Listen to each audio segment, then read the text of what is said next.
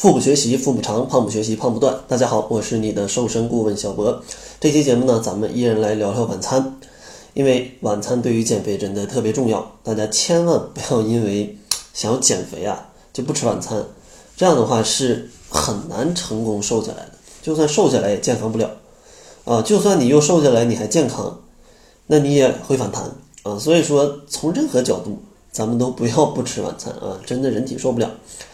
确实可以理解啊，现在人的这种节奏啊，就是早餐马虎啊，午餐应付，呃，然后晚上再有一些这种应酬，对吧？晚餐可能吃的比较丰富，然后想要减肥，那怎么办呢？直接把这个丰富的晚餐砍掉啊，觉得这样很方便，但其实这真的是不行的。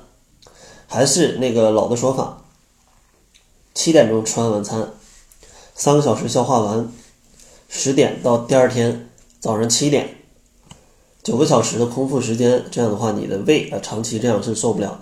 那晚餐究竟应该怎么吃？咱们一点一点来说。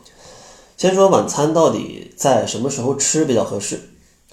理想的状况就是要给睡觉，就是就是睡觉之前要留出三个小时。让这个晚餐先消化一下，比如说你十一点睡觉，那你晚餐最晚就得八点钟吃完，因为这样的话就不太会影响你的睡眠质量。当然，一般建议的话还是在五点到七点去吃这个晚餐是比较合适的。当然，如果你呃五点七点吃完了，然后到了十二点才睡觉，睡前可能会有点饥饿，那你这时候可以喝一点牛奶或者吃一点水果，然后咱们就去。就去入睡啊，千万别叫一份外卖或者又吃了一些呃零食，这就不好了。然后咱们来说说晚餐到底应该吃多少比较合适。如果大家把吃东西吃到嗓子眼儿算作十分饱的话，那你正常的这种晚餐应该吃到七到八分饱就可以了。也就是这个胃啊还没有很胀，就是还没有鼓起来，你肚子还没有吃鼓，没有这种负担感，但是你的食欲已经开始减弱了。可能习惯性的还想吃几口，但如果把食物拿走，你可能也不会觉得非常难过啊，非常难受。像这样的一个程度就是七到八分饱。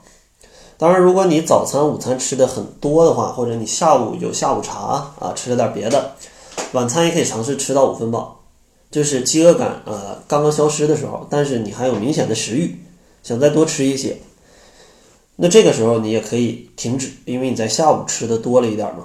当然，吃到五分饱，睡觉之前啊，百分之九十是会饿的，所以说建议可以准备一点纯牛奶，或者像一些苹果呀啊这样的一些比较适合减肥的小零食。然后咱们就来说一说，如果你在晚上要有运动的话，这个晚餐应该怎么吃？比如说你习惯饭后做一些比较温和的运动，像散步。或者遛狗这样的运动的话，其实饭后二十分钟就可以了，因为强度很低。但如果你想进行一些跑步啊、瑜伽甚至健身操啊这样强度比较大的运动，最起码要在饭后一个半小时之后。当然，最理想是在饭后两个小时之后，因为这样的时候，这个胃里已经不会感觉非常沉重啊。你去运动不会影响到你的运动，也不太会影响到你的消化。当然，假如你晚上做运动的时候，嗯，有些朋友是这样的，就可能五点钟下班啊，六点钟去健身房了，然后这个晚餐就不知道在什么时候吃。其实像这种情况吧，咱们可以把晚餐一分为二。五点下班，OK，那你可以提前准备一些可以即食的食物，比如说原味的坚果，或者全麦面包，或者像牛奶，或者像一些即食的鸡胸肉，都可以。然后咱们在下班就开吃，啊，可能吃到个三四分饱。就可能喝一罐牛奶，再吃一个苹果，这样的一个量。